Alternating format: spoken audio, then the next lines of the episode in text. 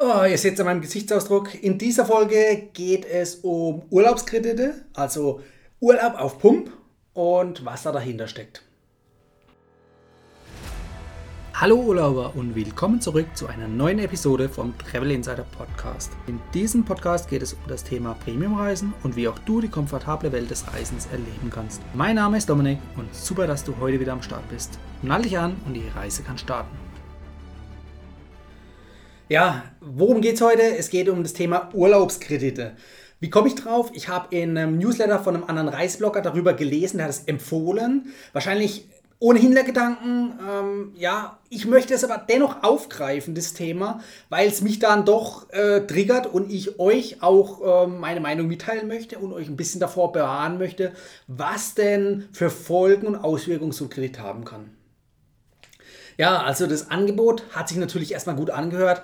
Ähm, dir fehlen noch ein paar Euro für deine Traumreise, gerade jetzt nach Corona. Ähm, wie wäre es mit dem Urlaubskredit? So, da wurde ein Urlaubskredit empfohlen und natürlich die Vorteile hervorgehoben, dass man sich dann ja Sachen leisten kann. Klar, das ist natürlich das, äh, die Werbemaßnahme und die Werbe Werbebotschaft von so einem Kredit. Aber ähm, ein Kredit ist ich will jetzt nicht sagen teuflisch, aber irgendwo würde ich es schon in diese Ecke schieben. Es muss nicht sein. Also ähm, vor allem hinsicht, hinsichtlich von einem Konsumkredit. Ja? Das bedeutet, ähm, ein Kredit für eine Investition, beispielsweise eine Eigentumswohnung oder ein Haus ähm, oder wo man auch vermietet und dann wieder Einnahmen reinfließen, alles in Ordnung. Ein Autokredit, wo man vielleicht dann ähm, auf dem Weg zur Arbeit benötigt, das Auto, um sonst überhaupt arbeitstätig sein zu können und äh, der Arbeitslosigkeit entgehen zu können, sozusagen. Auch das völlig in Ordnung. Aber ein Urlaubskredit, also Urlaub auf Pump, muss aus meiner Sicht nicht sein. Also wie gesagt, unterscheidet zwischen Konsumkredit und einer Investition. Aber ein Konsumkredit, das ist für mich was wirklich Teuflisches. Und wenn ihr da nicht drauf achtet, dann steht bald wahrscheinlich Peter Zwegert bei euch vor der Tür. Denn immerhin muss man auch sagen, der durchschnittliche oder die durchschnittliche Verschuldung in Deutschland liegt pro Kopf bei knapp 10.000 Euro. Ja, das muss man sich mal auf der Zunge zergehen lassen. Wenn du oder ich jetzt vielleicht keine Schulden haben, dann wird es den nächsten oder übernächsten treffen. Dann hat wahrscheinlich dann doppelt so viele Schulden, weil irgendwo muss es sich ja im Durchschnitt dann wieder ausgleichen. Also von daher, auch das muss man sich mal in den Kopf rufen. Äh, Schulden sind leider weit verbreitet in Deutschland und das muss aus meiner Sicht nicht sein. Und auch wenn es mit einem kleinen Kredit anfängt, das ja, steigert sich schnell in eine Schuldenspirale, auch wenn man dann sagt, ja, man muss den Dispo von dem Girokonto wieder ausgleichen oder irgendwas. Bullshit, müsst ihr nicht.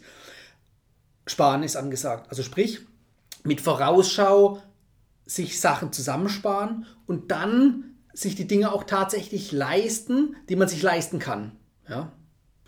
Der alte Spruch gilt immer noch, wenn man sich es nicht leisten kann, sollte man es sich auch nicht kaufen. Und daran halte ich mich dann auch so ein bisschen fest und sage, okay, ja, da ist was Wahres dran. Und deshalb muss man dann auch überlegen, okay, was kann dann alles passieren durch so einen Kredit? Also wie gesagt, man kommt in eine Schuldenspirale rein.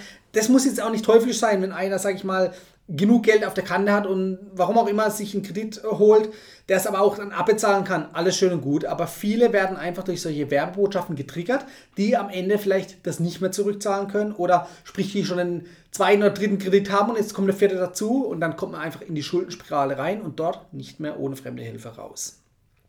Aufpassen müsst ihr natürlich auch bei so Log-Angeboten wie 0% Finanzierung muss jetzt auch nicht unbedingt auf Urlaub bezogen sein, kann auch auf andere Konsumkredite bezogen sein, aber auch da, ähm, ihr zahlt immer und wenn es mit euren Daten ist. Ja.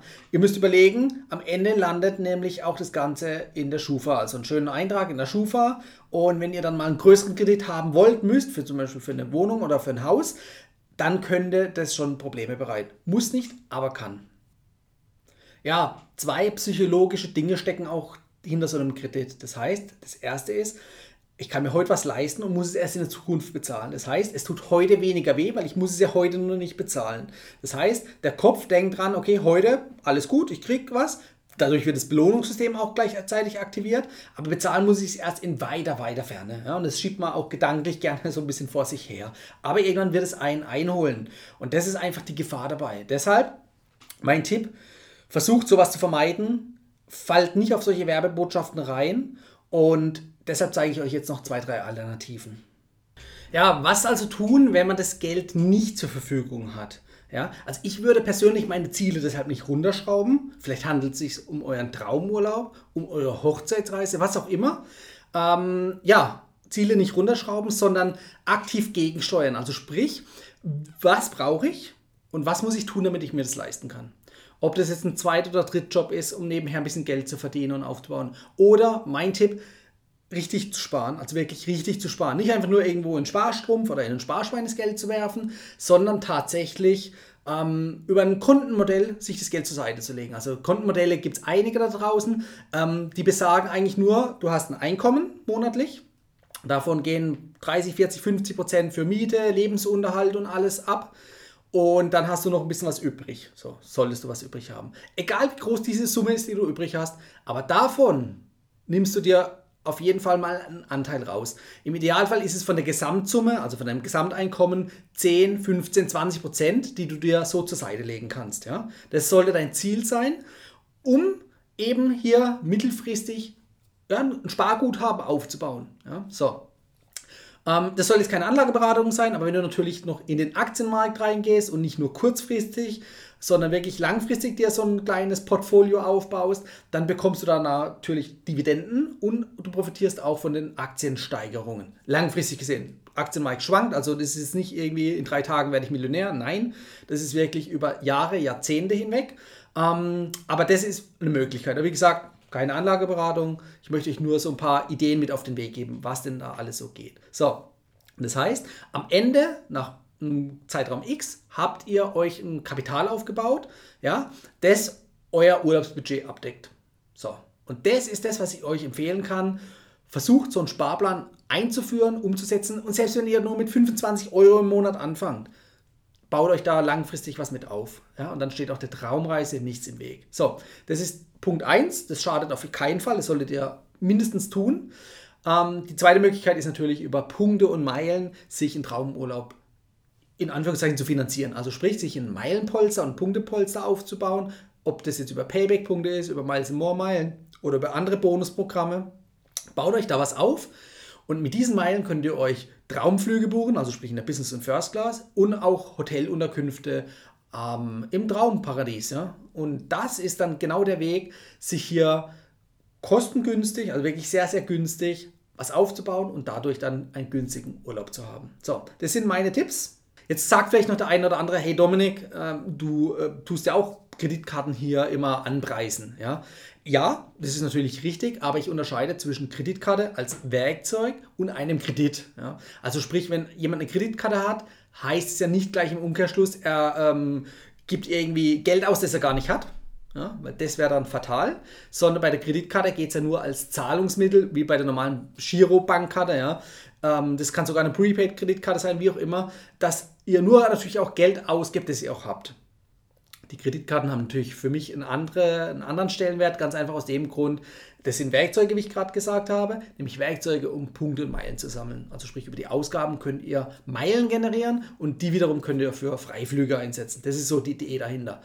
Bedeutet aber natürlich, verantwortungsvoll damit umzugehen und natürlich auch wirklich nur das Geld auszugeben über Kreditkarten, das ihr habt. Ja. Das ist für mich so ein bisschen der Unterschied. Also wie gesagt, ich würde euch nicht empfehlen, euch einen Kredit abzuschließen oder auch eine Kreditkarte zu nehmen und da irgendwie Tausende von Euro drauf zu ballern, wenn ihr schon von vornherein wisst, ihr könnt es nicht zurückbezahlen. So, das ist für mich der kleine, aber feine Unterschied.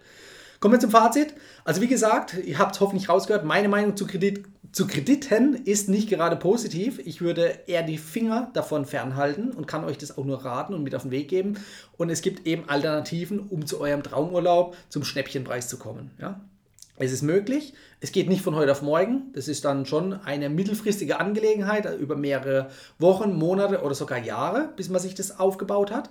Aber es funktioniert. Es funktioniert für jeden. Ich kenne keinen, für den es bisher noch nicht funktioniert hat. So, ähm, ja, zu der Werbebotschaft von Anfang, die mich so ein bisschen getriggert hatte. Der andere Reiseblogger, der wird sich wahrscheinlich nichts dabei gedacht haben. Der kriegt natürlich Provisionen, wenn jemand über ihn äh, einen Kredit abschließt.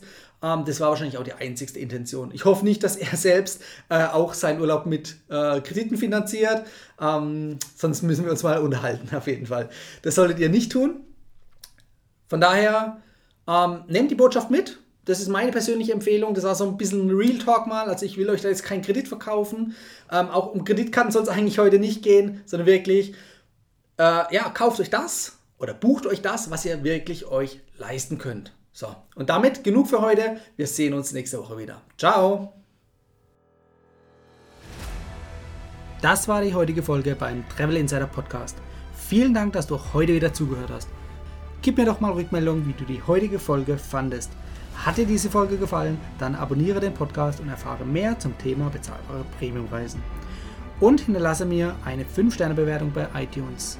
Ich wünsche dir eine schöne Zeit auf deiner nächsten Reise.